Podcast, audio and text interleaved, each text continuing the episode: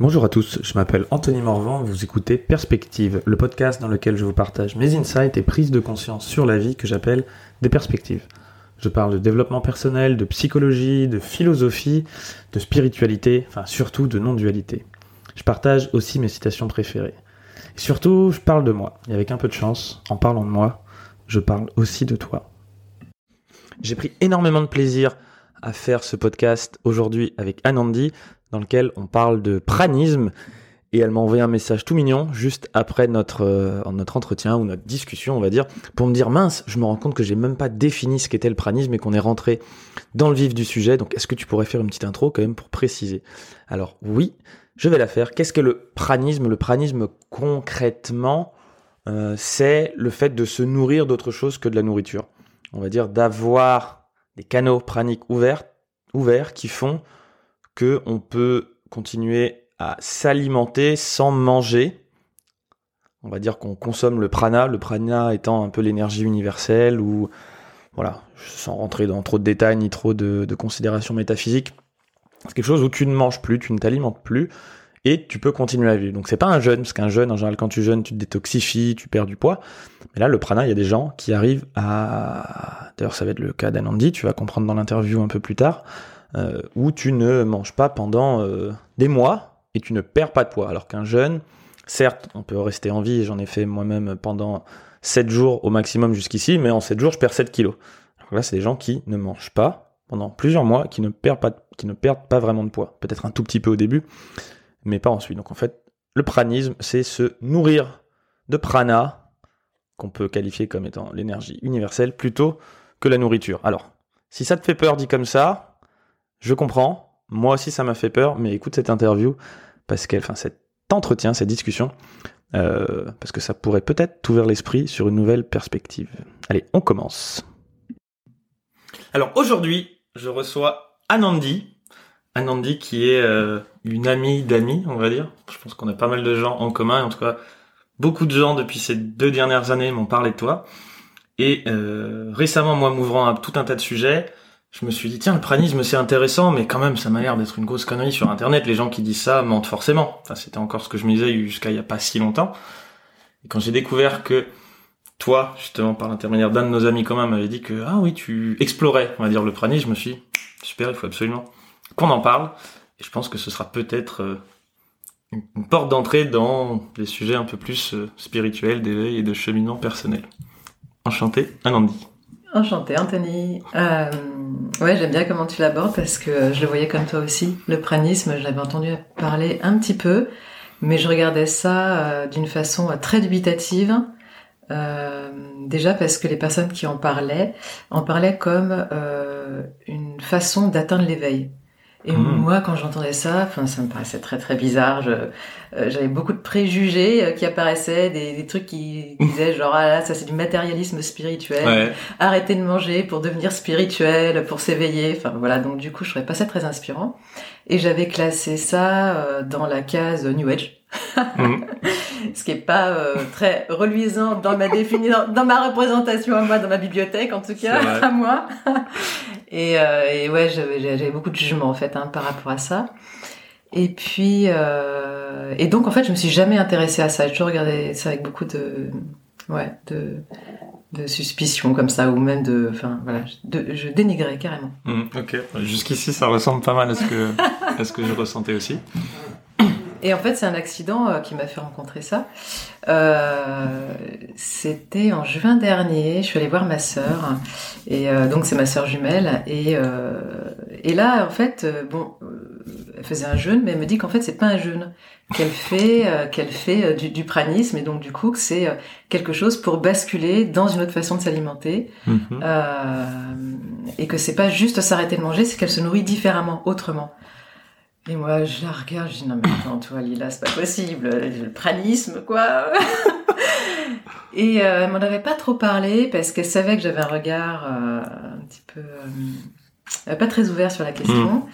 Mais j'étais avec elle et puis je me suis ouverte en fait simplement, sans trop lui poser de questions, juste je l'ai regardée parce que c'est ma sœur en fait et ma sœur, je sais que c'est quelqu'un, j'ai une totale confiance hmm. dans son discernement, dans son sérieux, dans ce dans quoi elle s'engage quoi. Et, euh, et je me suis comme ouvert, euh, juste même sensoriellement en fait. Et j'ai eu une prise de conscience euh, assez fulgurante, où j'ai vu tout le sens en fait, toute la... En fait, ça a une portée incroyable, ce qu'il y a derrière ça. Et moi, j'avais pas du tout vu la portée qu'il y avait derrière. Et la façon dont Lila, ma sœur, la démarche qu'elle avait, tout d'un coup m'a fait, m'a permis d'accéder à cette portée en fait derrière, qui me concerne, enfin qui me touche beaucoup, qui est en lien avec la voir, l'être. Et, euh, et là, euh, bah, ça m'est apparu d'une façon complètement différente que par rapport aux représentations que j'avais de ça. Mm, mm. Comme toujours. C'est alors je viens de connecter à quelque chose qui est assez rigolo. Ta sœur s'appelle Lila. Ouais. Lila qui euh, dans la philosophie indienne est le, jeu de la vie. C'est le jeu de la vie parce que euh, quand on est né, euh, mes parents s'attendaient pas à en avoir deux. Et, euh, et, et quand je suis née, ma, ma mère pensait que c'était fini en fait. Et la fille, Ah oui, c'est vrai que vous êtes jumelles. euh, Voilà, et ça. la sage-femme lui a dit attendez madame mais c'est pas fini et ma mère elle s'est exclamée ah c'est la lila parce que à chaque fois qu'ils avaient comme ça une farce du de la vie ils disaient bah, c'est la lila quoi Ok. et, euh, et du coup ils l'ont appelé lila Et toi, du coup, Anandi, qui Anandi. vient de Ananda, félicité. ouais c'est la joie sans cause en fait c'est la joie qui est inhérente à l'être qui dépend pas de l'extérieur en Je fait suis tellement jaloux. C'est juste le prénom le plus stylé de tous les temps, quoi. Voilà. quoi. Les bases sont posées déjà, voilà. Mon enfant, il s'appellera Joie sans cause. Ok. merci. alors voilà ça correspond pas toujours à la réalité de l'enfant hein, ni de l'adulte d'ailleurs mais bon c'est c'est un beau nom euh, qui qui parle beaucoup voilà Mm. qui me parle beaucoup et qui a un chemin aussi ouais Mm. C'est ouais, c'est ce qu'on disait tout à l'heure. C'est un chemin lui-même, ce, Voilà, prénom. C'est. J'aime bien cette phrase qui dit la vie que l'on vit et le message que l'on que l'on donne quelque part. Toi, juste déjà, tu te balades, tu dis bonjour, je m'appelle Anandi. Déjà, il y a un truc, tu vois, énergétique qui se passe chez la personne, quoi. Je pense euh, qu'il soit. euh, oui oui en général ils disent qui se hein, passe. pardon Il y, a, il y a quelque chose. Voilà. Déjà, il se passe un truc. Il se passe un truc. Et là, je viens juste de réaliser Lila aussi pourquoi, et je comprends mieux du coup le pourquoi du comment. Bref. Euh... Et donc en fait, bah, ma sœur, euh, quand je suis revenue de ce séjour où j'ai passé trois jours avec elle, et mais j'avais plus du tout aucune envie de m'alimenter avec euh, des aliments en fait, euh, de manière solide, plus du tout. Et depuis ce jour-là, je n'ai plus jamais mangé de repas en fait. Donc ça a comme déclenché une espèce de possibilité en moi, bah, avec laquelle, enfin que j'explore, avec laquelle je chemine, qui m'a un peu surprise parce que c'était pas prévu, Mhm. j'avais pas d'intention d'aller vers ça, je l'ai pas choisi non plus. Donc euh, je sais que ça m'a parlé au moment où j'étais avec ma sœur, ça c'est sûr, c'est indéniable. Donc il y a quelque chose en moi qui a dit oui, c'est sûr. Par contre, c'était pas euh, voilà, ça faisait pas partie de mon programme Ouais. de vie et ça a tout changé depuis en fait dans la forme hein, je veux dire euh, ça a tout changé dans la forme puis ça aussi je- ça a amené beaucoup de choses euh, intérieurement enfin c'est euh, ça a été c'est un chemin quoi. Ça, c'était du coup il y a un an? C'était en juin, ouais. C'était en juin, donc là, euh, ça fait, euh, ouais, ça fait neuf mois, quelque chose comme ça. Euh, un peu plus, ouais. Et alors, est-ce que tu as remarqué des changements alors dans la forme physiquement, des choses euh, Est-ce que tu as perdu du poids que... Ah ouais, je suis passée par, par pas mal de choses. Au début, j'ai perdu quelque chose comme 8 kilos, je crois. Est-ce qu'il s'assimile du coup là un, un peu comme un jeune, j'imagine au début? Oui. Euh, Parce que moi, si tu peut-être. veux, ce que j'avais, comment dire, c'est intéressant quand tu dis que ça s'est produit. euh, j'ai fait un peu de recherche comme je m'intéresse au sujet. C'est Claudette Vidal qui en parle aussi, qui, Ouais. qui dit aussi qu'elle, ça lui est comme ça tombé sur le coin de la gueule. J'aime aussi beaucoup la citation qui dit l'éveil est un accident. Ouais. Tu vois, tu, tu peux aller au carrefour de l'éveil, mais l'accident il se produit euh, sans que tu le contrôles. Quoi. Tu peux faire des choses qui favorisent l'accident comme rouler bourré à 200 km heure, mais un accident c'est un accident par définition. Bref, et euh, et elle dit qu'aussi, elle justement, elle est... Je sais pas si elle se considère non plus pranique. Je pense qu'elle dit un peu comme toi, elle dit je me considère pas pranique, mais voilà, j'explore. Mais ça s'est aussi produit au contact de quelqu'un Mm. qui était elle-même en train d'explorer Mm. ça. Et elle dit attention, c'est c'est pareil, c'est pas le jeûne, parce que le jeûne, bah si tu, ce qui se passe, c'est que ton corps qui se met en cétose et puise dans ses graisses pour continuer à s'alimenter, il se détoxifie, il met le système digestif au repos. Mais du coup, il y a quand même une perte de poids lors d'un jeûne, parce que ton corps s'alimente avec les réserves de, de du corps. Alors que là, elle précise justement le, le pranisme n'est pas un jeûne puisque tu ne perds pas du Mm. poids vu que tu t'alimentes avec autre chose qu'elle appelait des canaux praniques qui s'ouvrent uniquement au contact de personnes qui ont déjà les canaux pratiques ouverts. Les Mm. canaux praniques ouverts, c'est comme ça qu'elle le définissait. C'est quelque chose qui se transmet un peu, moi ça m'a fait penser tu sais, au Shaktipat indien, pouf, qui peut du coup se transmettre que de, de maître à maître ou de, de personne à personne. Donc peut-être qu'au début, tu étais un peu en jeûne si tu as perdu du poids. Parce que dans sa définition, Mm. Dans mon système de présentation, du coup, le pranisme, tu ne perds pas de poids. Mais c'est ça, c'est vrai que mon corps l'a vécu comme un jeûne au début complètement. C'est vrai que là j'ai parce que moi j'ai jamais m'étais pas dit je vais faire un jeûne. Donc pour moi j'étais Ouais. pas en train de faire un jeûne. Par contre oui, mon corps l'a vécu comme ça au début. À un moment donné, euh, je me suis stabilisée à 60 euh, pardon, à j'étais à quoi? 52 kilos. Donc bon, j'étais sur mon IMC euh, voilà, le plus bas mais je dans voilà, ça allait. Et là je me suis stabilisée et là par contre, euh, ben, il s'est passé plein de trucs en fait mais ce qui se passe, c'est que dans un, dans un processus pranique, il y a cet effet de jeûne, entre guillemets, c'est-à-dire euh, il y a une, euh, une élimination euh, dans le corps de choses, et puis il y a de la- une détoxination aussi. Et cette détoxination, elle n'est pas que physique, hein. Hmm. Euh, elle est aussi émotionnelle. Et, euh, et donc moi, je suis passée par des, ben, euh, par une détoxination émotionnelle puissante, en fait. Donc j'ai vu ben, les endroits que j'essayais de ne pas voir habituellement et, euh, et là qui me sont apparus parce qu'ils n'étaient plus anesthésiés par la nourriture, par Mm. l'alcool et que euh, et qu'en se nourrissant de, cette- euh, de manière pranique entre guillemets, euh, on est beaucoup plus aligné dans la présence euh, et dans la conscience finalement aussi. hein. Mm. Donc, euh, ben, j'ai- mes zones d'ombre euh, étaient beaucoup plus présentes, tout simplement. Je les ai vues et j'ai pu les éclairer. Et euh, donc, du coup, ça m'a, j'ai eu des processus comme ça assez euh, puissants euh, de, de révélation intérieure sur des parts de moi qui étaient dans, qui, qui- voilà, qui étaient euh, hmm, pas éclairées, Mm. tout simplement. Qui était encore dans Et, là, et du coup, c'est des périodes où euh, j'ai dû remanger parce qu'il a fallu que je. Ok, ne serait-ce que pour... Alors, j'ai pas mangé, c'est pas comme si je faisais des repas et tout ça, mais par contre, je pouvais me faire une mozzarella. euh.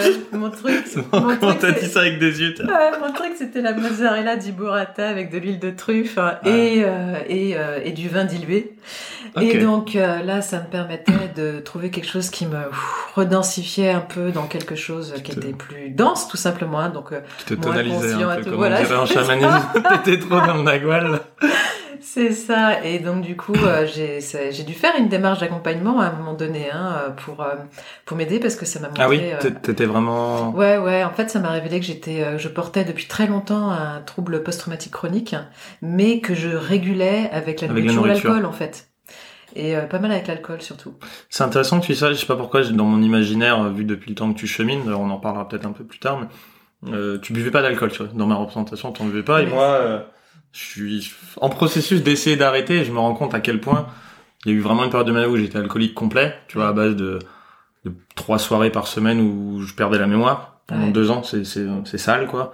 Mais même aujourd'hui, ça reste un petit truc où, en effet, je me rends compte que ça peut, ça, je peux l'utiliser comme thermostat de, ah, attention, tiens, là, c'est un peu trop fort, je vais, je vais en prendre. Mais mon corps, ces temps-ci, le rejette. Je bois deux verres et je suis mal le lendemain, alors qu'avant, je buvais deux bouteilles et j'avais rien, quoi. Ouais. Et du coup, je suis là en mode, bon, bah, va falloir apprendre à faire sans et, et je sens qu'il y a certains moments où ça remonte et c'est un peu plus compliqué, ouais. Ouais. Ouais, j'ai j'ai- j'ai beaucoup euh, beaucoup d'amour et d'indulgence pour euh, ce qui en moi a besoin d'alcool parce que c'est quelque chose qui est anxieux et l'alcool c'est un anxiolytique. Mm. Et donc je sais très bien que ça prend à cet endroit-là parce que j'arrive pas, j'ai pas la ressource Mm. pour moi d'aider, de soutenir, euh, d'aimer, euh, de voilà, c'est part de moi. Donc euh, tant que je leur apporte pas une aide extérieure ou intérieure pour euh, trouver euh, quelque chose qui les Ouais. rejoigne, bon bah sur le moment, euh, je vais pas les laisser à crier comme ça. Hein, euh, ben, je leur donne une, je leur mets une tétine, euh, voilà, en gros. Donc euh, métaphore. l'idée, c'est évidemment pas d'aller dans l'autodestruction, Ouais. c'est sûr. Et c'est vrai que je suis passée par des phases de ma vie où l'alcool a pu être comme un problème entre guillemets. Ok. Même si j'ai jamais vécu comme ça parce que je me sens, j'étais pas dépendante physiquement, mais par contre, euh, je, je buvais plus que ce que mon choix en fait. Mm, mm, Donc euh, et puis j'avais de la fatigue après, Ouais. voilà. je. Mais je j'ai vraiment euh, dédiabolisé ce genre. Enfin, pour moi, il n'y a pas de, de, de bien ou de mal dans ce Bien genre sûr. de comportement. Voilà, c'est plutôt Ça des, met juste en lumière des, besoins, voilà, c'est des, non. des expressions, quoi, tout à fait.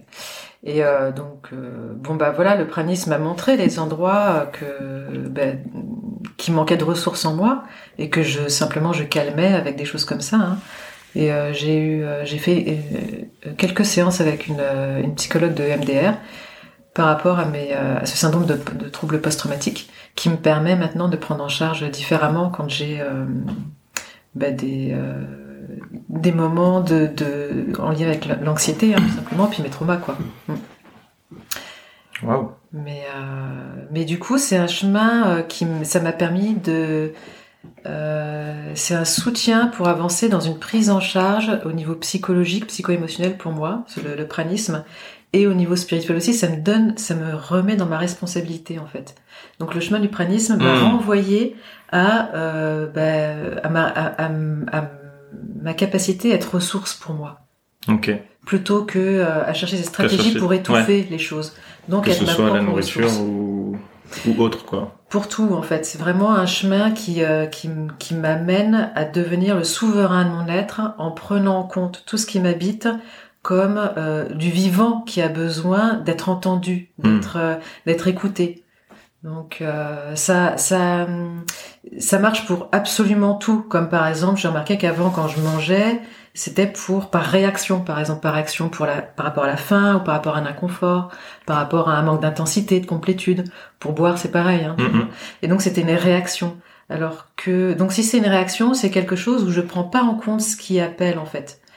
Et le pranisme me montrait de, de me donner les moyens de voir, de sentir, d'écouter. Et donc, au lieu de réagir à ça, d'y répondre.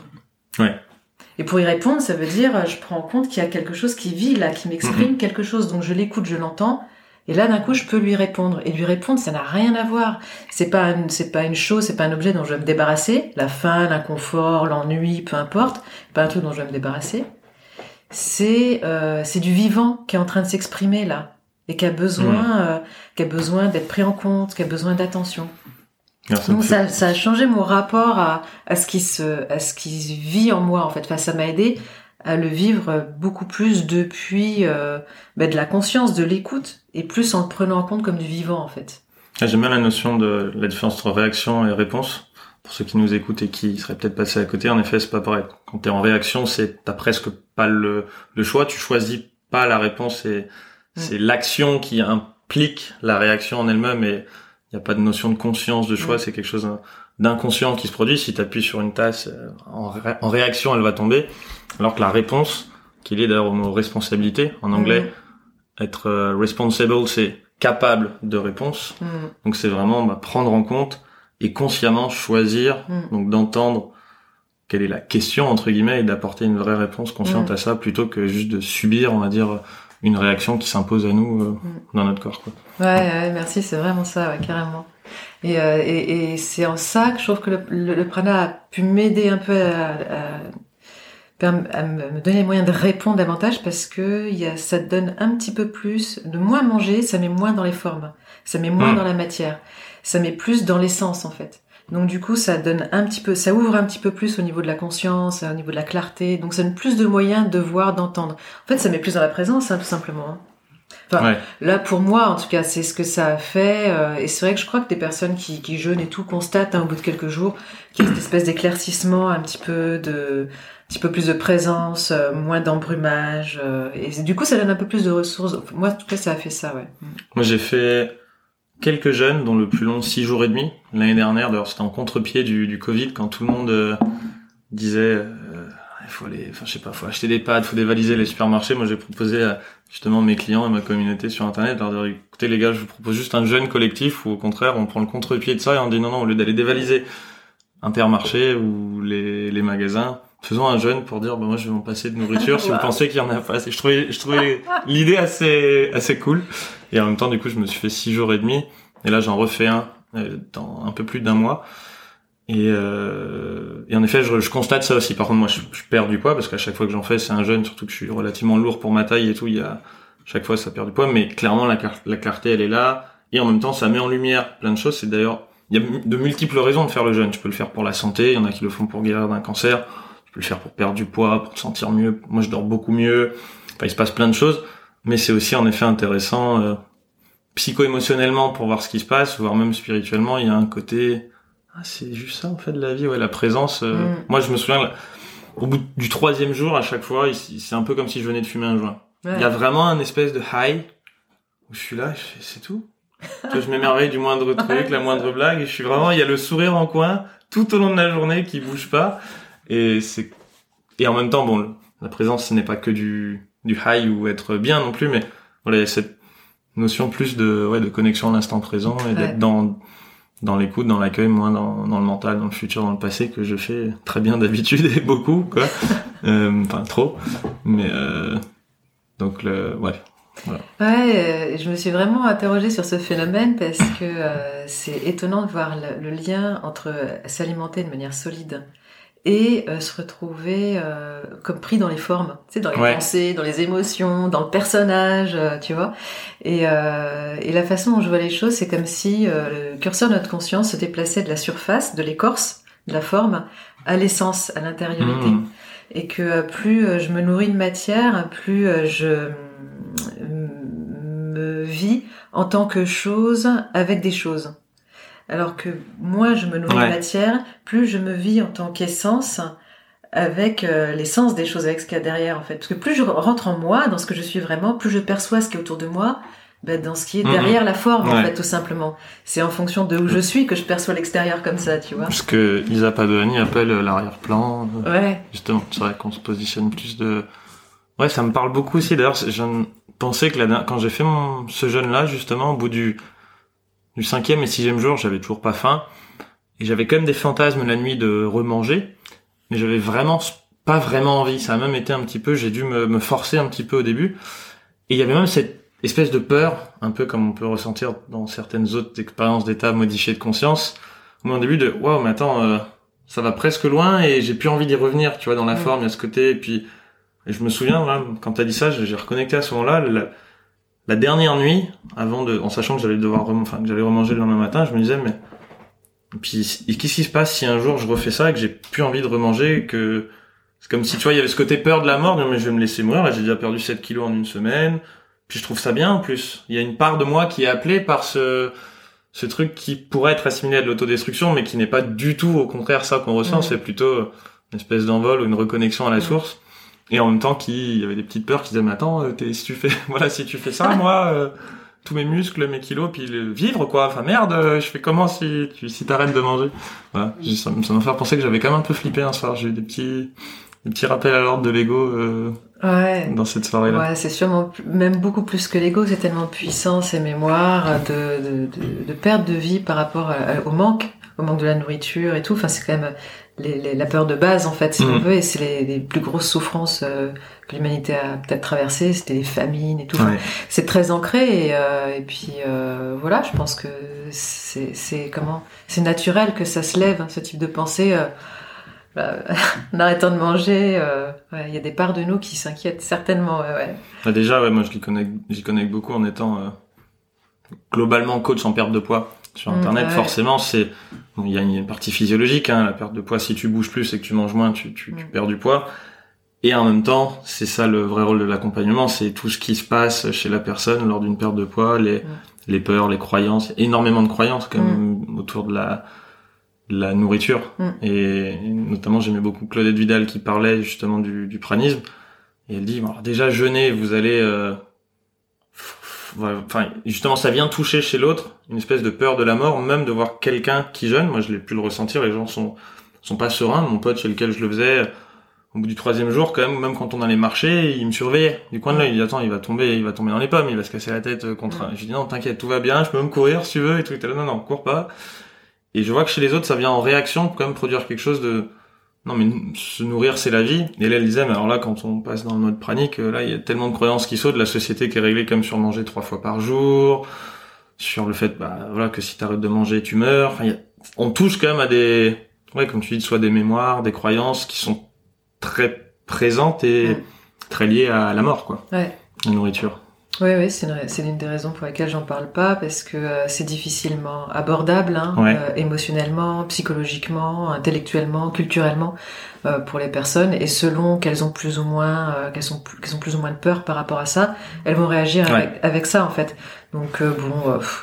Euh, c'est vrai que ça demande euh, pour s'ouvrir à ça euh, voilà c'est pas c'est pas abordable pour tout le monde voilà ça demande peut-être d'avoir déjà d'avoir peut-être guéri des choses en soi-même dans son histoire dans peut-être le transgénérationnel je sais pas puis donc bon c'est pas à la portée de tout le monde de s'ouvrir à ça et c'est ça ça lève des peurs ouais ça lève des mm. peurs des inconforts des mm, mm, des insécurités clairement ouais Et là, au quotidien, alors qu'est-ce que qu'est-ce que tu manges ou qu'est-ce que tu manges pas? C'est quoi une journée type d'alimentation Est-ce que tu bois de l'eau, du thé là? Alors le matin, je bois mon thé au citron. Ça, c'est vraiment. j'y suis, euh, j'y suis très attachée. J'aime beaucoup mon thé au citron du matin. Et après, ben, en général, ben, il se passe pas grand-chose. Euh, il y a des fois des jours où je bois un demi-verre euh, de jus de légumes. Et c'est pas tous les jours. En hiver, le soir, je me faisais là euh, un bouillon. ils font des bouillons en sachet là au bio parce que j'avais besoin Ah ouais? d'un petit truc pour me réchauffer le soir quand je rentrais de l'extérieur. Je j'ai un organisme qui est très, je suis très frileuse. Ah. Et donc euh, voilà, je me faisais un bon truc bien chaud euh, en rentrant. Et voilà. Et sinon, euh, bah, une fois par semaine, euh, je me fais euh, Une boule de mozzarella. je me fais la mozzarella, du burrata du- avec de l'huile de truffe et du vin dilué. Parce que le samedi soir, quand même, C'est la la, teuf. hein. C'est le repas de fête. Ah bah ouais. C'est le banquet, quoi. Ah ouais, non. En fait, euh, moi, je j'aurais jamais imaginé être pranique ou vouloir être pranique parce que j'adore faire la fête. Déjà, j'adore partager des moments et ça, ça fait partie du truc de partager un verre, de... Bon voilà, donc si, je, si une fois par semaine, je peux pas... Euh, non, je me sentirais vraiment privée, Ouais. quoi. Donc, euh, c'est... J'ai pas une âme pranique de base, dans le sens, euh, je suis pas à la base quelqu'un qui est vraiment pur, ascète et tout. Euh, J'ai une vraie parisienne qui aimait aller en terrasse, sortir du boulot et tout, et manger ses cacahuètes, boire sa bière, et puis euh, voilà. Mais euh, voilà, donc du coup, euh, il y a cet aspect de ma vie euh, que je chéris. Mm. Et euh, bon, tant que ça se passe bien, voilà, mon corps le vit pas mal apparemment. Ouais. Oui, parce que tu, encore une fois, comme tu l'as dit au début, tu cherches pas à être pranique, ça c'est plus ou moins imposé Ouais. à toi et Et je sais même pas si ça va continuer Oui, ou pas. hein. Moi, je suis prête à n'importe quel moment. Dès, que- dès je sens que quelque chose en moi va se dire Oh, j'aimerais bien manger ça, moi je vais y aller. Hein. Ouais. J'ai pas du tout envie de me faire violence. Hein. Là, je- Alors là, pour les auditeurs, j'ai vu tes yeux en mode si j'ai faim, je vais manger. Il y a personne qui va m'en empêcher là. si j'ai faim et puis si je me sens frustrée Ouais, si de quelque tu- chose aussi, tu vois. Mm. C'est-à-dire, euh, si vraiment j'ai envie euh, là de, je sais pas, euh, je, je vais me l'offrir. Oui, hein. t'es pas dans l'ascétisme quoi. T'es pas là en fait, pour euh, j'ai pas de but, à. donc Ouais. du coup, euh, j'ai pas un truc à maintenir, à chercher ou je sais pas quoi. Donc du jour au lendemain, ça peut s'arrêter, il y a pas de souci. Euh... Bah, il a pas de souci. En fait, je suis juste en train de découvrir le truc jour après jour, mais j'en suis étonnée et c'est tout. Mais j'ai pas de projet Mm. là-dessus, hein, tout T'es simplement. J'aime beaucoup cette phrase. euh, Je crois que je l'ai écrite ce matin même. J'ai fait un petit texte et ça dit euh, l'éveil c'est la fin. Il y en a des multiples éveils et déjà essayer de définir l'éveil, le Tao qu'on peut nommer, enfin tout ça, tous les disclaimers possibles. Mais tout comme Seb a une de ses citations dans son livre.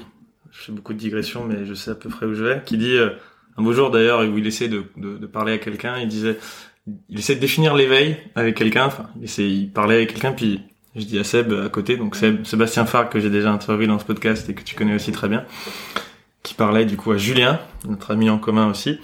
Et euh, je lui dis mais Seb, euh, l'éveil c'est la fin de la quête qui cherche à en finir. Et là Seb il me regarde avec des yeux énormes, il me dit putain c'est bien ça. C'est ça, c'est bien, tu me diras, je la garde, celle-là. J'ai bah, est de toi. Il fait, ah bon? est de toi dans ton livre. Il me dit, ah putain, j'ai dit des trucs bien dans ce livre. Il est bon public. Moi, j'étais tout content de lui rappeler une bonne citation à lui. Enfin bon, c'était assez magique. Et là, j'en ai eu une qui m'est venue hier en discutant avec euh, Dan. Euh, même Dan, l'a- Dan l'a noté. J'étais tout fier de me dire putain Dan. Donc Dan, euh, c'est quoi euh, Spi, Spichler, comment tu Ah non, j'arrive pas. Moi, j'ai Bah, tiens.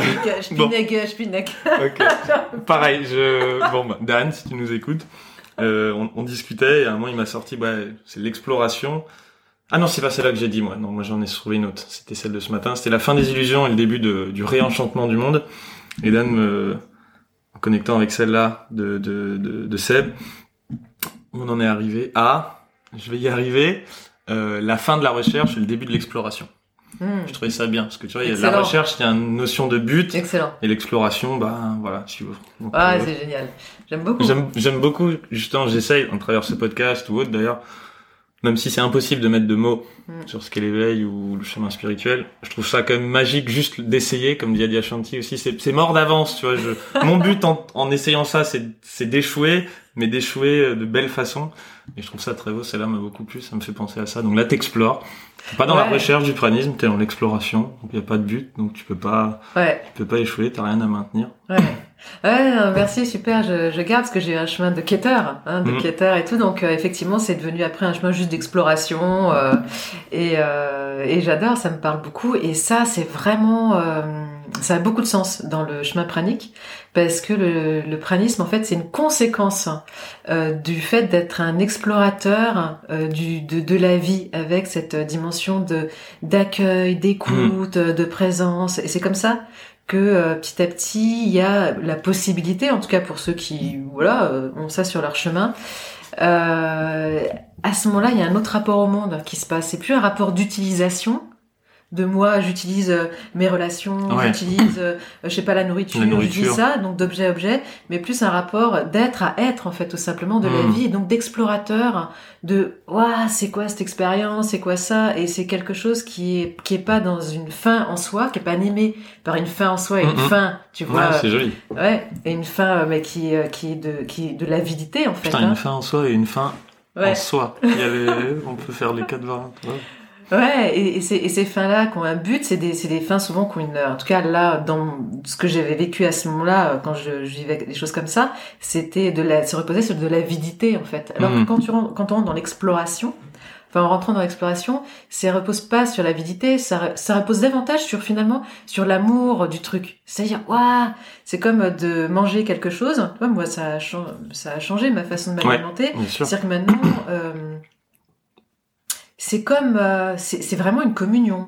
Tu vois, enfin, euh, tu, tu vois la communion au niveau christique. Pour moi, là, ça a vraiment pris son sens. Ouais. C'est-à-dire que euh, il y a quelque chose de l'ordre maintenant. C'est euh, une rencontre en fait. Quand je euh, suis avec ma mozzarella, c'est c'est c'est une rencontre. C'est pas je me nourris de ça parce que j'en ai besoin et parce que ça va combler un vide Mm. d'une façon ou d'une autre. Euh, donc c'est c'est pas une avidité, c'est plutôt une rencontre, euh, une commu ouais c'est une communion, c'est quelque chose de l'ordre d'une, c'est comme de faire l'amour en fait. Ouais, ouais, c'est ça, ça, ça me venait un peu aussi. Ouais, c'est vraiment euh, quelque chose comme ça, et c'est comme d'être à être. Alors évidemment, euh, trouver l'être de la mozzarella, si tu veux, c'est vrai qu'il faut chercher très très loin. Mais, choses. Mais bon, disons que je communie avec la mozza, Ouais. c'est comme ça. Dieu, est- Dieu est dans la mozza. Chacun sa aussi. religion. Dieu est partout, dans la mozza aussi. Exactement. Ça ferait bondir les praniques parce que c'est c'est du produit animal, tu vois. Ouais. Mais moi avant, j'étais addict au j'étais addict au, au fromage, tu vois. Là pour le coup, c'est Ah, tu partages ça avec Seb. Ah. Ah, c'est bien pour ça. Donc bon voilà, euh, non mais ça n'a rien de de, de, de, de, de diététique ou de spirituel en fait, tu vois. je Hmm. Enfin, tu- selon une certaine Ouais, définition voilà, de la spiritualité. c'est ça, voilà. Mais en tout cas, euh, ouais, voilà. Enfin, c'est j'ai- j'aime beaucoup ce, ce d'avoir vu se glisser comme ça ce rapport de d'utilisation de l'extérieur ou de voilà à la communion en fait, tout Mhm, simplement. C'est beau. Ouais, ça me fait penser ce côté. Moi, j'ai souvent raconté dans mon histoire que pendant toute ma vie, j'ai passé beaucoup de temps à faire des choses par peur. Mm. Tu vois, que ce soit par peur de retomber dans quelque chose, par peur de ressembler à mes parents, par peur de manquer, de... Puis un beau jour, c'est, ah tiens, t'as une sorte d'éveil, tu merde, maintenant je continue à faire la même chose, mais plus par amour. Et c'est l'intention, l'énergie qui est différente. Tu peux faire le même acte, mais ça part pas du même endroit, et Mm. c'est presque un peu, faut apprendre à jouer avec ça. Au début, je me suis dit, mais attends, mais si je le fais, je faisais tout ça par peur, mais maintenant, si, si tout, tout me va, en fait, pourquoi je continuerai à faire la même chose si j'ai plus besoin? Toute façon, c'est Mm. quand même une, la peur ou la colère, ça peut être une, enfin, plus la peur, la colère qui, qui vient se substituer à la peur, mais c'est, c'est quand même une grosse source d'énergie. Ouais. Et, et en même temps, bah, il y a un beau truc de l'autre côté aussi quand ça se transforme en, Ouais. en l'amour ou toutes les autres euh, belles notions qu'on peut mettre par un A majuscule, B Mm. majuscule, euh, tout ce qu'on veut. Donc ouais, j'imagine que ça doit être, enfin, la moindre mozzarella, euh, c'est Dieu aussi, c'est le vivant, enfin, c'est, Ouais. c'est, Ouais, ouais, On y c'est- est, quoi. c'est- Ouais, c'est une manière de communier avec la vie dans l'instant, avec cette, avec ce cadeau en fait, parce que Mhm. c'est aussi passer d'un rapport de, euh, de, de besoin en vide, en manque, à un rapport de présent. Et c'est comme si en fait, euh, c'est c'est de voir, enfin, c'est de percevoir la vie comme étant un présent. Ouais, c'est vrai que c'est la présence c'est hein, ça qui l'instant permet ça. présent, Et c'est, c'est un cadeau en fait. C'est un Et c'est- cadeau. La, la- la vie nous offre ce cadeau et on peut nous nous offrir le cadeau aussi euh, de, de, de la présence et d'être présent à ce cadeau aussi. Donc c'est quelque chose qui se donne en fait. C'est, Mhm. qui se donne et qui, mais qui s'accueille aussi parce que Oui. tu sais, il y a cette blague ça, un peu rigolote qui dit, si quelqu'un te fait un cadeau mais que tu l'acceptes pas, à qui est le cadeau? C'est Mm. pareil, si la vie te fait un cadeau Voilà, et elle nous ça. en fait à permanence mais que t'es pas là pour l'apprécier, ouais. est-ce que c'était vraiment un cadeau? Ou pas Ouais. L'instant présent, si, si toi t'es pas dans la relation au présent, Tu t'offres le cadeau pas, du coup de recevoir. Tu t'offres le cadeau d'être là, présent au présent, présent au cadeau. Mm. Ouais, c'est génial. Ah là là, tout est bon. Mais alors, euh, il y a aussi un truc qui est intéressant là-dessus, c'est que euh, moi, ça me permet de voir les moments où je suis pas dans cette euh, oui. logique-là, dans les moments où je suis dans cette avidité. Et là, euh, ce qui, ce que m'a montré ce chemin-là, c'était de justement être présente à ça, de pas chercher à vivre autre chose que ça, Mm. tu vois. Et donc simplement d'être là avec euh, ben, ce mouvement qui là peut-être à ce moment-là n'est pas dans l'amour ou dans euh, Ouais. justement l'appréciation ou dans la communion, mais qui est juste dans euh, quelque chose euh, d'avide tout simplement ou de euh, de, de, comp- de- de compulsif, voilà. Et là à ce moment-là, ben, c'est juste d'être là avec aussi, sans chercher à euh, que ce soit autrement, hein, parce qu'il Mm. s'il y a une quelque chose de l'ordre d'une dualité qui rentre là-dedans, ça devient euh, ça devient ça devient conflictuel à l'intérieur, ça devient tendu à l'intérieur.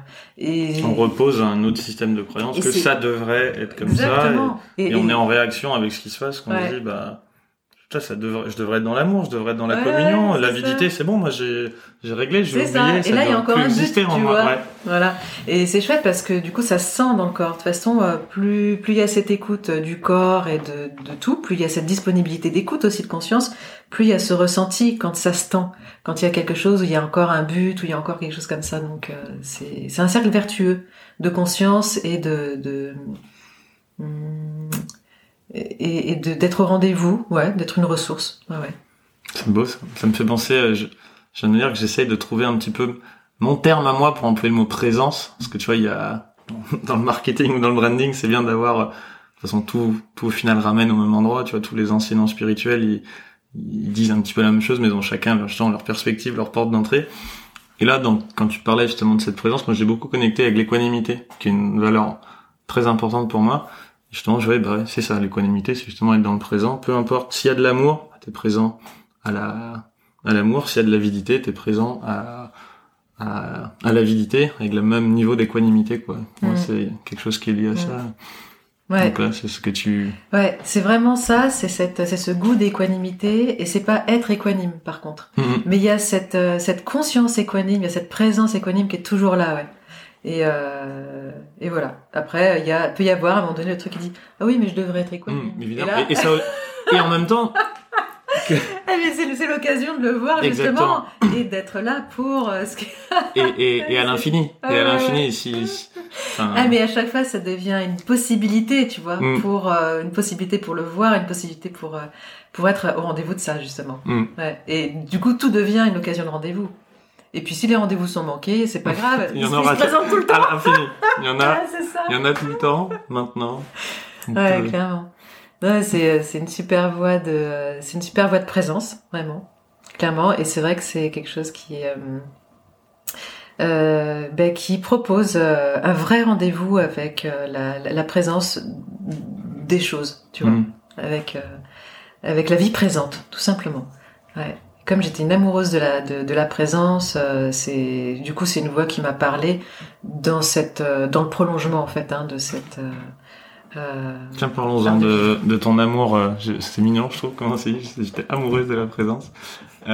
Comment Je suis toujours d'ailleurs. Bah Mais dis- ouais. Comment dire Ouais. Bon, alors, est-ce que tu peux parler un peu plus en général de ton chemin spirituel, de ton chemin de vie Voilà. En commençant par le fait que tu t'appelles Anandi. Ah oui, alors ben oui, voilà, ça c'est ça c'est c'est vrai que c'est un, c'est un chouette chemin. Après, euh, j'ai pas grandi avec mes parents, donc j'ai pas grandi dans cette dimension spirituelle. Ouais, qui eux, donc du coup, Eux, qui l'auraient ils- pas compris, euh, Voilà, pour, pour, ils sont ils sont bien au milieu aussi, j'imagine, bien. Ils étaient, euh, ouais, c'était l'époque des hippies, euh, c'était des babacools hippies, Mhm. et, euh, ils avaient un maître spirituel indien, et Qui s'appelait donc c'est Satprem, Guru Maharaji, Satprem, Prem, Prem Rawat.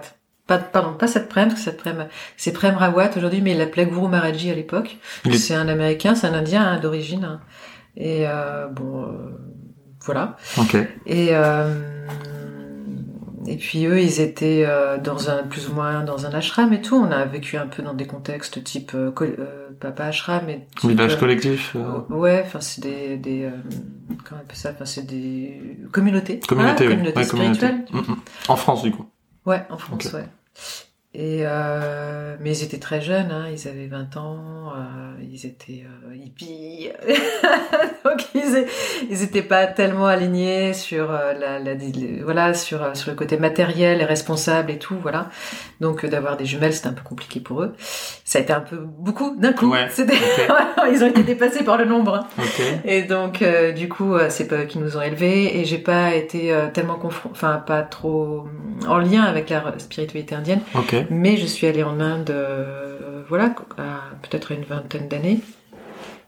Et j'avais, euh, j'ai développé, enfin, j'étais attirée par la spiritualité euh, depuis toute petite, quoi. Et que j'ai cultivé d'une manière ou d'une autre tout long. Puis voilà, après, j'ai eu plein de, voilà, plein de, de voies d'exploration dans lesquelles je me suis jetée corps, cœur et âme avec beaucoup d'avidité, comme un chercheur, euh, euh, voilà, tourmenté en fait, hein, tourmenté mhm. et, euh, et euh, plein d'aspirations euh, et de et de conflits avec la avec sa réalité en fait, hein, voilà. Et puis et puis c'était c'est super, hein, ouais, non mais cette souffrance a été un super levier de super levier d'exploration. Mhm. Euh, ça m'a fait vivre des grands tours assez fantastiques et qui, ouais, qui m'ont permis de faire des plein d'explorations. Après, euh, j'ai pas, j'ai pas beaucoup pris en charge la dimension psycho. Euh, j'ai tout mis sur la dimension spirituelle entre guillemets, j'ai tout mis là-dessus. Et, euh, et c'est ce qui fait que j'ai beaucoup développé euh, la dimension, le côté présence. Et c'est pour ça aussi, je pense que le côté pranique est arrivé assez facilement, parce qu'en réalité, euh, j'avais déjà développé ça au fur et à mesure. Avec ma pratique de la présence. Et j'en étais arrivé les dernières années à manger que euh, une salade par jour, parce que si je mangeais comme les autres, je faisais rapidement 70 kilos, 75 kilos, et j'avais pas envie. Donc j'avais appris à gérer un peu l'alimentation avec mes besoins physiques, et je l'expliquais pas mais en fait, euh, avec ma, le développement de la présence, j'avais commencé vraiment consciemment à m'alimenter différemment, en fait. Et euh, enfin consciemment, je savais pas que je m'alimentais différemment, mais euh, je le, en fait, je le faisais vraiment plus que la moyenne, quoi. Ouais. Voilà, donc du coup, c'est tout un espèce de, de, de, de... là le, le, le, chemin du pré, enfin du le pranisme, c'est un peu comme, c'est une conséquence. oui voilà, de, toute façon, je, cheminement. Euh. Je, vois tout à fait. C'est parfois très compliqué pour moi, dans mon esprit, d'exprimer euh, des choses parce que tout est en lié, mais plus tu t'en rends compte, plus on a du mal à dissocier des choses. Dire bah oui, ça c'est dû à ça, c'est dû à ça. Non, en fait, tout, tout est un peu lié. Oui, en effet, forcément, là où t'en es aujourd'hui dépend de tout, de tout le reste de ton chemin, de, mm. de, de, de, tout le monde. Ouais. Mais c'est intéressant. J'avais pas, j'avais pas imaginé ça non plus comme ça sur toi que t'avais commencé même si je me doutais bien, parce que tu parlais de présence depuis déjà, que tu, depuis, enfin, avais rencontré Sébastien il y a dix ans, ou, euh, mais c'est marrant cette idée de commencer par la spiritualité et de redescendre un peu, euh, on va dire plutôt dans le côté psychologique. Ouais, bah ouais, parce que d'ailleurs euh, j'étais, j'ai commencé par enseigner d'ailleurs la méditation et là maintenant j'ai, j'ai été formée pour être psycho, enfin, psychothérapeute, j'accompagne au niveau psycho-émotionnel quoi. Donc euh, à l'origine, j'ai vraiment fait mes racines au ciel entre guillemets mmh. parce que j'avais pas de racines euh, en terre et euh, donc j'ai tout mis au niveau spirituel. Par contre, à un moment donné, il a fallu que je m'occupe quand même de l'humain qui était là. Euh, alors effectivement, d'aller explorer le spirituel, ça m'a permis d'échapper à une certaine souffrance humaine. ça a été quelque chose qui m'a ouais, qui m'a permis de moins souffrir certainement, de transcender en fait finalement. Mais à un moment donné, euh, il y avait des choses qui tenaient plus, qui étaient pas très alignées dans ma vie quand même, tu vois. Et, euh, et j'avais surdéveloppé certaines choses, euh, surinvesti le côté spirituel, mais sur Terre, c'était pas très, euh, c'était pas bien quoi. c'était un peu euh, qu'un cas, quoi. Il y avait un décalage énorme d'investissement et du coup matériel. Enfin, c'était ouais, du coup, je, je, quelque chose qui n'était pas raccord avec la forme que ma vie prenait, tout simplement. Donc, euh, petit à petit, euh, j'ai fait, euh, bah, j'ai fait le chemin vers plus vers le bas, plus vers le côté, bah, du coup, du petit humain, avec sa dimension brisée, sa dimension psychologique. Et donc j'ai fait une formation hein, psycho. Et c'est pour ça que le, le, le prana aussi m'a pas mal pointé, orienté, euh, bah, m'a fait apparaître hein, des zones euh, psycho, enfin des, des, des failles euh, que jusque-là j'avais réussi à gérer entre guillemets ou à comment à passer au-dessus. Ouais. Vraiment avec avec la spiritualité, avec avec l'alcool, avec mais à un moment donné, voilà, il y a des choses qui qui sont voilà qui sont qui se présentent à moi quoi. Ça, Moi, je suis très heureuse que ça se présente à moi et d'avoir la ressource, la possibilité aujourd'hui de de pouvoir accompagner ça quoi. Ah, c'est inspirant. Moi, j'ai, c'est marrant que tu dis ça. Moi, j'ai vraiment l'impression, quand t'expliquais ça, ce qui me venait, c'était, euh, tu connais la pyramide de Maslow? Ouais. J'imagine que t'as commencé par le haut, quoi. C'est il y a un petit peu ce côté. Alors que moi, j'ai vraiment fait euh, étage par étage, quoi. C'est, tu vois, comme à l'école, tu vois, premier étage, deuxième, matérialisme. Ok, non, ça m'aide pas, ça me rend pas heureux. Self-esteem, accomplissement, non, non plus. Ah, et puis du coup, toujours un peu plus. Et puis après, on arrive au sommet de la pyramide. Toi, t'as- t'es arrivé par le haut, là, posé, tu vois, genre. Je me suis un peu visualisé un hélicoptère qui t'a déposé là-haut. Démerde-toi, t'es pas monté, t'as peut-être un peu le vertige, mais il va falloir que t'apprennes à redescendre parce que tu connais déjà le sommet. Alors que moi, je suis là en mode, je monte au sommet, je- ah, c'est cool ici, en même temps, enfin, voilà. Ah mais c'est vraiment ça, c'est vraiment ça, ouais. super image. Ouais ouais, donc petit à petit j'essaie de m'humaniser, hein, tu vois. De... Mm. Ah, ouais. De te tonaliser aussi. Ouais, c'est ça, ouais. Et puis de m'ancrer, de, de, ouais, de... C'est pas, c'est pas que j'essaie de m'ancrer, en fait, mais a l'histoire de, de se réconcilier avec l'incarnation et Mm. puis d'a- d'habiter son incarnation, tout simplement. Mm. Donc, euh, voilà, petit à petit, euh, j'apprends à habiter euh, mon incarnation, ouais. C'est ce côté non-duel aussi, justement, que, Ouais. tu vois, on a, tu sens le matérialisme spirituel où beaucoup de gens, et moi le premier, j'ai, en essayant de faire ce podcast, j'ai ma définition de ce qu'est un petit peu la, la spiritualité, j'imagine, ou la non-dualité, en tout cas, j'en offre une, une saveur.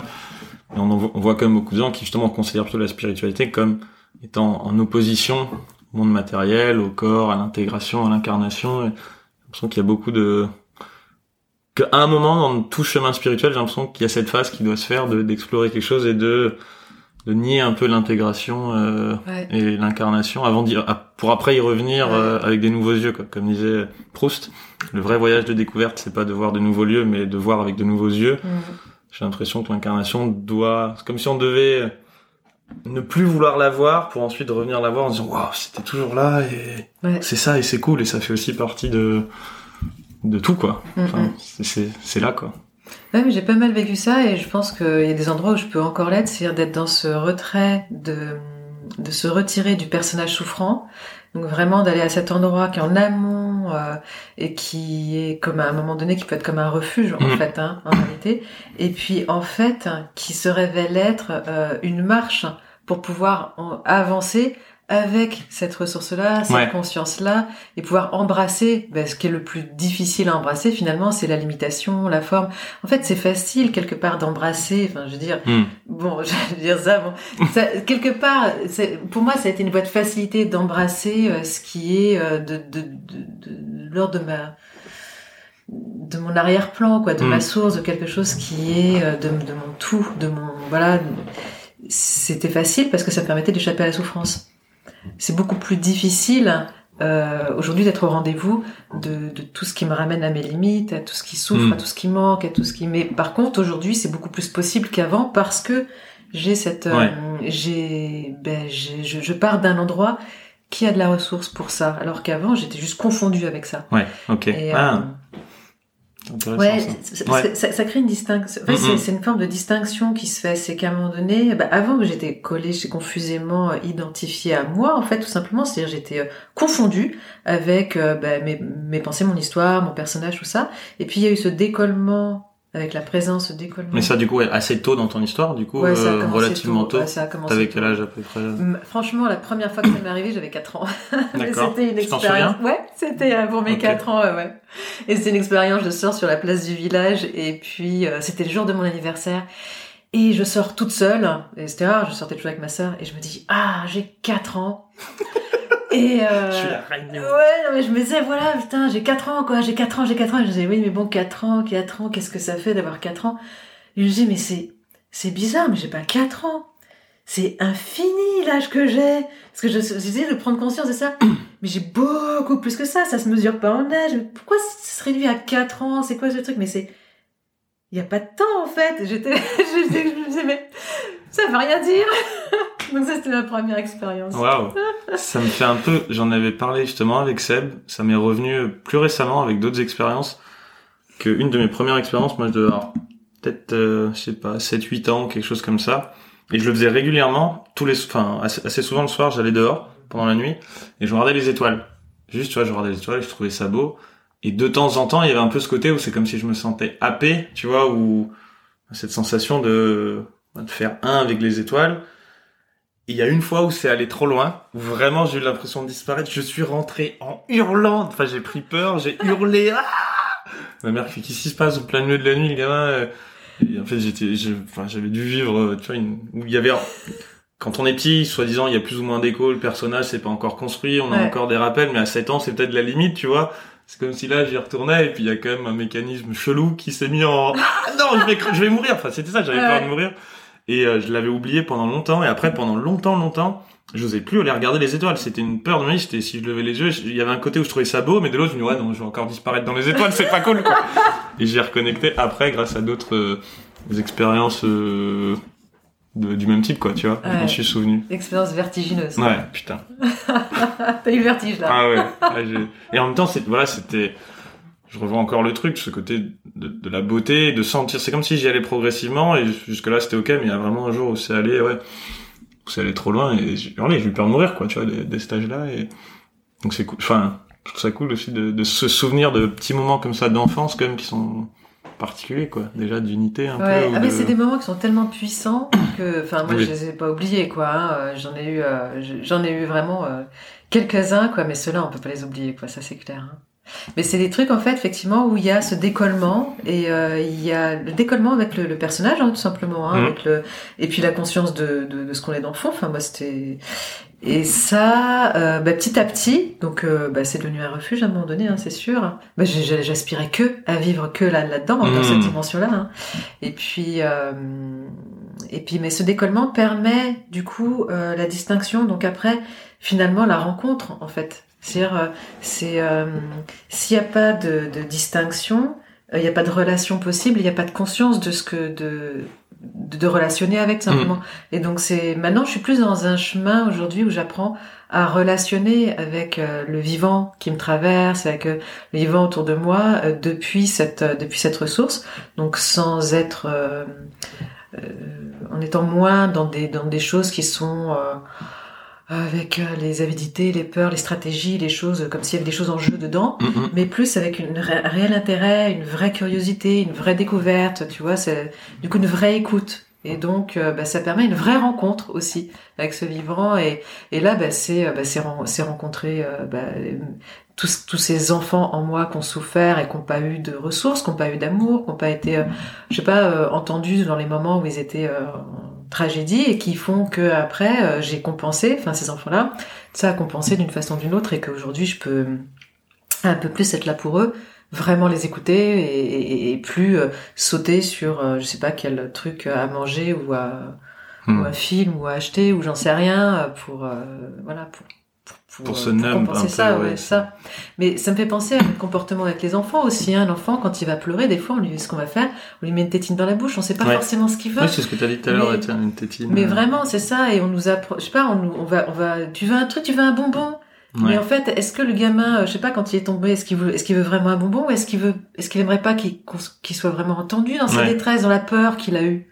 Et c'est ça en fait que moi j'ai vu que je faisais euh, souvent, c'est que bah, je compensais euh, à un endroit où je manquais de ressources pour simplement m'écouter et me mmh. donner euh, de l'amour dans et euh, donc, euh, en fait, je faisais ce qu'on avait fait avec moi, c'est tout. Et de l'extérieur, mes parents n'avaient pas eu plus de moyens que eux n'en avaient reçu. Et moi, du coup, j'étais aussi démunie que mes parents et l'extérieur, avec mon enfant intérieur, tout simplement. Hein. Donc, du coup, euh, ça fait des sociétés. Enfin, pour moi, hein, c'est un petit peu le symptôme de consommation où il y a une compensation d'un mal-être avec une surconsommation parce qu'on ne sait pas en fait comment s'écouter. On, sait pas comment être une ressource pour nous. Euh, nos parents ne l'ont pas su non plus, mm. donc ils ont agi avec nous d'une façon euh, qui nous a pas réconforté. Et euh, c'était juste, ben, on met un pansement sur le sur le truc. Et ben nous, on met un pansement sur le truc aussi quand euh, donc du coup en achetant, puis ça génère Mm. de l'insatisfaction. Je fais une grosse généralité. Oui, bien sûr. Mais, Mais il y a quand euh, même une. voilà, avant j'étais, une- enfin voilà, avant ce chemin-là, j'étais, bon, je le suis toujours, mais j'étais une militante écologiste qui était, euh, j'étais euh, une activiste Ouais. écologiste, tu vois, et parce que j'étais en souffrance de voir l'exploitation du vivant comme ça. Euh, seulement à ce moment-là, j'avais pas complètement euh, connecté, enfin j'étais en lutte contre ça. Et ça, ça a changé avec mon, mon chemin avec le pranisme. Je suis plus en lutte contre Oui, ça. Déjà parce que je, je vois tellement euh, d'où ça vient en fait, hein, tout ça, et l'exploitation du vivant, euh, c'est évidemment pas quelque chose que je cautionne. Je, je, Mm. je, je, je, je- à chaque instant, je, je, j'œuvre en moi pour ne pas fonctionner comme ça, en fait, pour fonctionner d'une façon euh, différente en étant à l'écoute et pas. Mm. Mm, Mais je le fais plus d'une façon activiste, hein, Ouais, parce que c'est pas. euh, tu sais d'où ça vient chez voilà. toi et du coup chez les autres aussi. Mais ouais, et au niveau collectif, c'est quelque chose qui, a, qui peut se rectifier de l'intérieur, j'ai l'impression, Mm. enfin qui peut s'ajuster de l'intérieur, enfin je sais pas, en tout cas. Bon bref, euh, mais c'est un truc qui me parle beaucoup, cette notion euh, d'être et d'avoir et de consommation d'un, ma- d'une compensation d'un mal-être avec une surconsommation de l'avoir et du coup d'exploitation des ressources. Ça me, parle vraiment beaucoup ce que tu dis, parce qu'il y a pas longtemps, j'avais une discussion avec ma meilleure amie, où on parlait un peu comme ça de l'état du monde. J'ai jamais vraiment fait beaucoup de politique, tu vois, c'est un sujet que, soit parce qu'il me touchait trop, pareil les médias, je regardais plus les médias depuis 15, 15 ans, parce que la moindre mauvaise nouvelle me touchait un peu trop, et j'ai préféré dans un chemin de dev perso, en mode positivité, on avance et tout. Euh, mais quand même, de plus en plus, justement, je me dis, bon, je sais pas, pas si j'ai envie de devenir activiste, mais en tout cas de partager certaines idées qui peuvent ensuite, chez des gens qui vont être activistes ou qui vont dans la matière, créer des choses qui vont pouvoir aider tout ça. Mais en même temps, plus j'y réfléchis, plus je me dis que même si on pense en système, tu peux agir sur, je sais pas si tu connais un peu la théorie des systèmes, tu peux agir sur les leviers, les paradigmes, enfin, tu as plusieurs niveaux auxquels tu agis dans, dans, dans un système euh, où tu as plus ou moins d'impact, plus de leviers. Moi, je me dis, non, mais la seule chose aujourd'hui, ce serait un vrai changement de paradigme, et c'est comme si je me disais, il- je pensais vraiment au Christ, tu vois, le Christ qui vient et qui parle d'amour, et c'est le seul truc qui fait qu'il faudrait juste ça, le répandre, tu vois, d'une façon ou d'une autre, euh, le message, et c'est pas forcément quelqu'un qui doit représenter le Christ, tu vois, tout comme, euh, je sais plus, je crois que c'est le Dalai Lama qui dit, bah, il y aura probablement pas d'autres réincarnations du Dalai Lama, c'est la Terre en elle-même, tous les humains qui seront le prochain Dalai Lama, cette notion un peu consciente euh, d'amour et, et collective. Bref, pour revenir sur ce que tu me dis, enfin, sur ce que tu dis, je vois vraiment ce côté, ouais, le seul truc, c'est l'amour que ce, en soi, Mm. des autres, de, de, de toutes ces parts qu'on, bah, qu'on, qu'on vient, moi j'aime beaucoup le mot amé- américain, numb, tu vois, tout numb, c'est, euh, quand t'as, je sais pas, si t'as ton bras, t'as dormi sur ton bras, il est numb, en Mhm. anglais, je sais plus comment dire en français, mais on vient un petit peu se numb ces émotions-là ou ces choses qu'on ressent, parce qu'on sait pas comment les gérer, mais en les accueillant par amour, aussi, en, chez soi, on peut les accueillir chez les autres, puis à un moment, arrêter de défoncer la planète et Mhm. arrêter de, d'avoir une cour, une course à l'infini de quelque chose qui vient combler un manque qui ne se comblera qu'en l'écoutant et en l'accueillant, Mm. mais si c'est pas ça, c'est forcément infini. C'est une avidité qui peut être infinie de choses matérielles, puisque si tu donnes, enfin, tu ne peux pas avoir assez de quelque chose dont t'as pas vraiment besoin, quoi. Mm. Si, si tu penses en avoir besoin, mais qu'en fait t'en as pas besoin, tu peux en prendre autant que tu veux, ça remplit pas le trou. Mm. Donc, euh, ça me fait connecter à ça. Tu vois, ce Ouais. côté de paradigme christique. À un moment, je suis là en mode, bah, pour sauver la planète, il y a que le paradigme christique. Alors, dit comme ça, c'est cool. Et en même temps, je le ressens vraiment en me disant, et voilà. Enfin, Mais ça me parle vachement ce que tu dis et ce Christ là dont tu parles, c'est celui qu'on attend. Il, en fait, il est à l'intérieur de nous mm, et c'est c'est ce, ce souverain, tu vois, le souverain qu'on est et le souverain. Pour moi, ce, le souverain que je vis, c'est celui qui prend soin de ses sujets. mm, Et donc en moi, Mm. et mais j'ai pas des objets, j'ai pas des trucs qui m'emmerdent là, qui me, tu vois, j'ai pas des trucs là, euh, des angoisses qu'il faut que je, j'ai des sujets des en sujets. fait.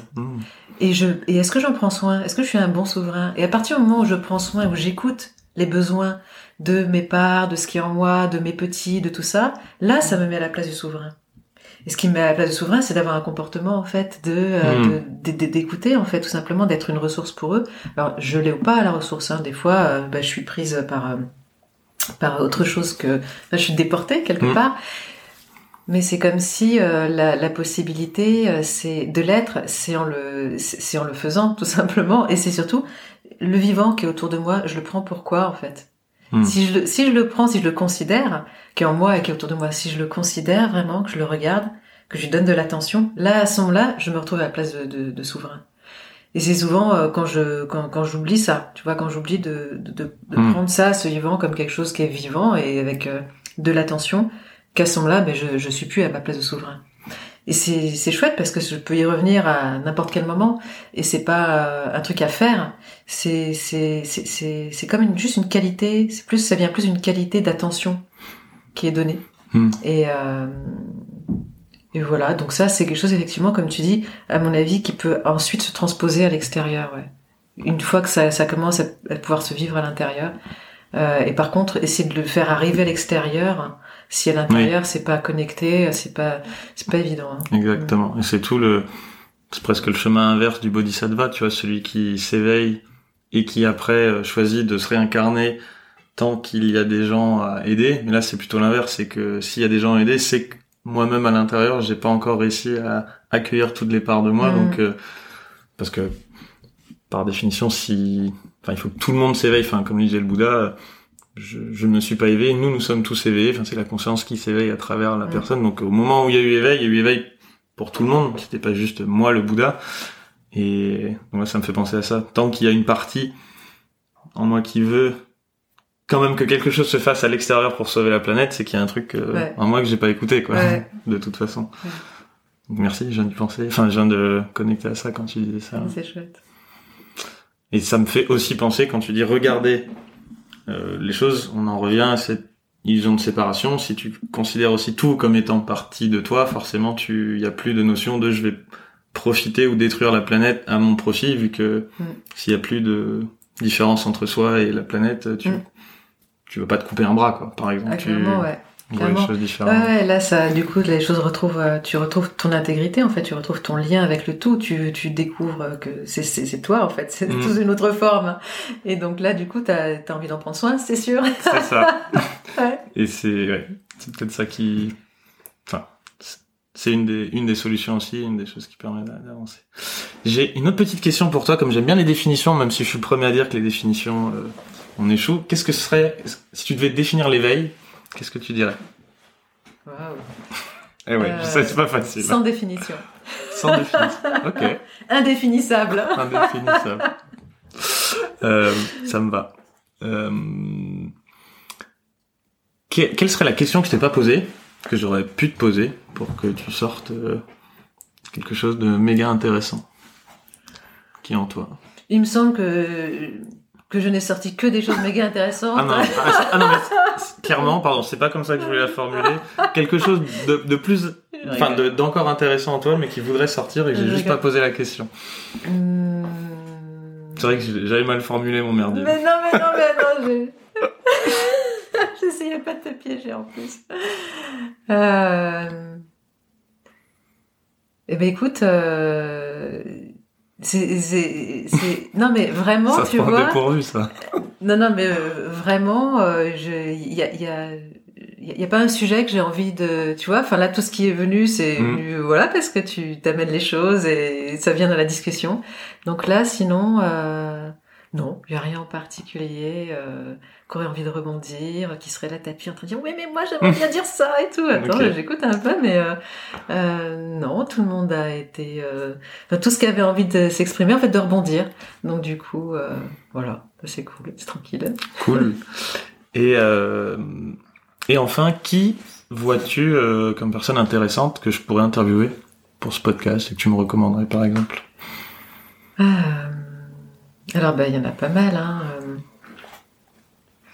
Alors, euh, bah, moi, j'aime beaucoup euh, Michael Zipper et Della. Donc, ça, je pas. Ouais.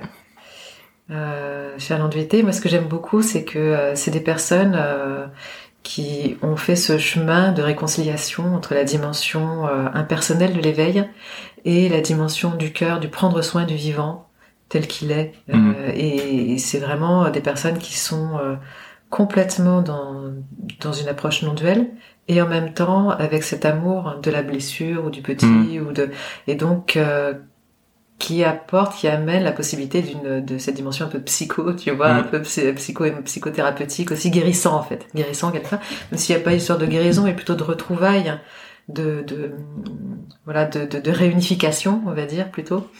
J'aime beaucoup, ça me fait penser à sagesse et compassion. Ouais, phrase de, là, ça. de voilà. Ramdas, j'aime beaucoup, où il dit tout est parfait dans le monde, même mon envie de le changer. Ça marche pour soi, quoi. Je suis déjà parfait comme je suis, et en même temps, j'accueille aussi l'envie d'avoir des choses que, que je veux changer ou Ouais. sur lesquelles je veux travailler. Sagesse et compassion. Ouais. Ouais, ouais, ça. Ben, super bien résumé. C'est vraiment euh, les gens, le genre de personnes qui me, qui m'inspire énormément aujourd'hui. C'est quand elles savent réunir cette sagesse de la conscience et la compassion du cœur et de pouvoir réunir le ciel et la terre quelque part, euh, le, le masculin et le féminin d'une certaine façon aussi. Donc, euh, pour ça, par exemple, voilà, Michael là. Euh, bon, évidemment, euh, Isa, hein, Isa Padovani, pour moi, c'est Ouais. vraiment, c'est pour ça que J'aimerais beaucoup un jour. Mm, que je suis, euh, je me suis tournée vers elle parce que pour moi, elle représentait vraiment cette euh, possibilité d'alliance entre ces deux dimensions euh, de l'éveil. Pour moi, ces deux dimensions d'éveil, une dimension ciel, une dimension terre. D'ailleurs, il faut dire il aujourd'hui. Oui, pardon. c'est tellement pas facile quand Je on l'a connu. euh, Je sais, c'est que pas moi, facile. en plus, euh, je l'ai connu pendant 5 ans, tu vois, en tant que. Donc c'est très très difficile. Alors moi, moi, j'ai la chance de, de l'avoir découvert il y a deux mois maximum Ouais. euh, sur une expérience super intéressante. Je sais pas si je te l'avais raconté. J'étais euh, à Aguila justement euh, dans le Vercors et j'ai discuté avec Isabelle, qui est une personne qui connaît aussi Sébastien, et on, on discute de, de, de toutes choses. Elle me raconte qu'elle euh, connaissait la présence grâce à Sébastien depuis déjà longtemps. Puis elle me dit ah tu devrais écouter un peu Isa Padovani. Je connais pas parce que tu viens de dire quelque chose qui m'a fait penser à elle et tout. Je dis ok. Puis elle me dit tu vois ce que j'aime bien c'est que elle se prend pas la tête quoi. Elle est où il est euh, tu vois on fait des blagues et puis en même temps dans dans le côté euh, détente quoi. Tu vois un peu comme comme Seb quelqu'un de simple. Et elle me dit tu vois il se place pas pas au-dessus, au-dessous, et puis là je lui sors, ouais, au- je sais pas, au cœur de la vie, quoi. et là elle me regarde, avec des grands yeux et la chair de poule et tout. Elle me dit, tu connais? Je dis, non, pourquoi? Elle me dit, bah son nom c'est Au cœur du vivant, Au cœur du ça. vivant, ouais. Et j'avais sorti comme ça au cœur de la vie, et puis elle me dit, ok, il y a un truc, il y a un truc avec Isa, j'étais là. Moi même après, tu vois, en le redisant, ça me refait la chair de poule, parce que c'était bizarre, et au moment où je l'ai dit, j'ai senti, pourquoi j'ai dit ça? C'est sorti d'où ce truc, tu vois Et quand elle a rebondi les yeux, j'ai dit, ah, j'ai dit une connerie, j'ai dit une connerie. Ouais, C'était comme c'est- si c'était ça- pas moi qui l'avais sorti, quoi, tu vois, c'est venu C'est tout seul. chouette, Non, mais c'est chouette, ça, ça me touche en fait. Ça, c'est- voilà, pour moi, c'est tout à fait le signe d'une personne qui est vraiment alignée dans ce qu'elle, tu vois, dans ce qu'elle Mhm. exprime, parce que finalement, Oui. ce qui est retenu d'elle et ce qui est reflété de lui, pardon, Mhm. de cette personne, c'est, euh, ben, c'est finalement C'est ce que, ce que, ce que- son chemin et ce qu'il Ouais. annonce, tu sais. Et en fait, Et ce que euh, Isabelle, du coup, m'avait, enfin, cette personne qui m'en parlait, m'avait retransmis sans mettre les mots et que moi j'avais retraduit. Donc, en effet, c'est aligné, quoi. Il y a un Ouais, truc, non, mais il y a euh, une il y a un truc de taré. Ah ouais, c'était, ouais. un moment un peu mystique, quoi. Et, et, et c'est et d'ailleurs merci aussi parce qu'au cœur du vivant effectivement ça représente ça justement ce fameux goût moi qui me voilà qui me plaît tellement euh, qui a tellement de sens pour moi de réunir le ciel et la terre Mm. justement dans le cœur quoi et, euh, et Isa au cœur du vivant c'est vraiment pour ça moi que je suis allée euh, le voir voilà et euh, et c'est chouette que ce soit ça qui ressorte quand tu vois quand tu entends parler de lui Ouais. parce qu'effectivement, c'est vraiment, d'ailleurs, ce ce qu'elle, qu'il vit avec le, le- le chemin féminin-masculin aussi. Pour moi, ça, c'est aussi peut-être dans le prolongement Ouais. de ça, tu vois, euh, de cet endroit d'être, euh, ouais, de, comme de pouvoir réconcilier les polarités, hein, finalement, en tout cas, de plus les opposer. Ouais. Qui, qui, est une, qui est une bonne chose en non-dualité. Ouais, c'est clair, c'est clair. On va Mais, dire que euh, c'est voilà, pas mal. C'est un- voilà. C'est un bon début. Mais c'est vrai que la non-dualité, euh, moi quand je l'ai commencé il y a 20 ans, elle était beaucoup plus, elle était, C'était une plus duel. C'était une dualité non-duel, un peu. C'était- Disons Ouais, pour duel. mon côté féministe, c'était une dualité plutôt masculine, on va dire, tu vois, plutôt dans l'arrière-plan, plutôt dans la pure conscience, plutôt dans la vraiment dans la conscience et tout ce qui était du du vivant, de l'identification, Ouais, du- c'était moins. c'était bah c'était un peu le truc euh, le le, le c'était le, le le personnage de grata quoi si Ouais. tu veux Ah. et euh, c'était ce n'était qu'illusion si tu veux en gros plus ou moins ça dépend si t'es dans l'Advaita Vedanta ou Shivaism du Cachemire c'est pas pareil mais bon en gros ça avait tendance à être euh, le, le, le monde de la forme, tu vois, des émotions, de l'ego entre guillemets, Mhm. tout ça euh, était euh, était pas éveillé, tu vois. C'est donc il y avait quand même, euh, c'était de la non-dualité, mais euh, qui était pas en amour avec la matière Ouais. forcément, tu vois, mais vraiment en amour, en amour de Mhm. prendre soin, en amour d'être touché, en amour euh, de du, du de sensible, tu vois, en amour sensible du vivant, de des formes en fait, Mmh. et du limité et de tout ça, tu vois. Mmh, et ça, pour moi, c'est un- c'est une autre étape de l'éveil. Parce que- que la non-dualité inclut la Ouais. dualité. Et Mais c'est vrai que si, si on l'exclut et qu'on l'aime oui. pas, les limitations, bah, c'est inclus, quoi. Mm. Comme quoi, la non-dualité, elle continue à, à cheminer. À se non-dualiser, ouais, c'est ça. non, mais- progressivement. Progressivement, ça c'est très fort pour la non-dualité, tu vois. Ouais. Je crois que j'avais écrit un truc comme ça un jour sur Facebook, c'est euh, le monde est parfait et parfaitement en train de se perfectionner. Ah Et j'avais deux trois potes qui ont fait qu'est-ce qu'il dit? Mais s'il est parfait, il peut pas. Non, t'inquiète, il y a pas de cherche pas le sens, il y en a pas. Y a- tu- Le but c'est que ça fasse quoi dans la tête, c'est tout. De toute façon, le paradoxe fait partie Voilà. du. Voilà. Faut apprendre à vivre avec, sinon euh, sinon- sinon c'est un peu relou la non-dualité quoi. C'est ça, ouais. Exactement. Bon bah écoute, on va terminer là-dessus. Merci beaucoup, c'était vraiment un plaisir. Et euh, qui sait peut-être à une prochaine pour un autre sujet, on sait jamais. Ok, ça marche. hein. Merci d'avoir écouté ce podcast en entier. Si le sujet vous a plu, je vous invite à partager cet épisode et à m'encourager en me laissant 5 étoiles et un témoignage sur iTunes Podcast. Les témoignages, ça m'aide à rendre le podcast visible et à le faire découvrir à de nouvelles personnes. Et bien sûr, je vous invite aussi à vous abonner pour être prévenu dès que le prochain épisode sera disponible pour être sûr de ne rien rater. Si vous avez des questions, enfin, vous pouvez me les poser sur mon Instagram, dont le lien est dans la description de cet épisode. Je vous dis à très vite pour un prochain épisode de Perspective.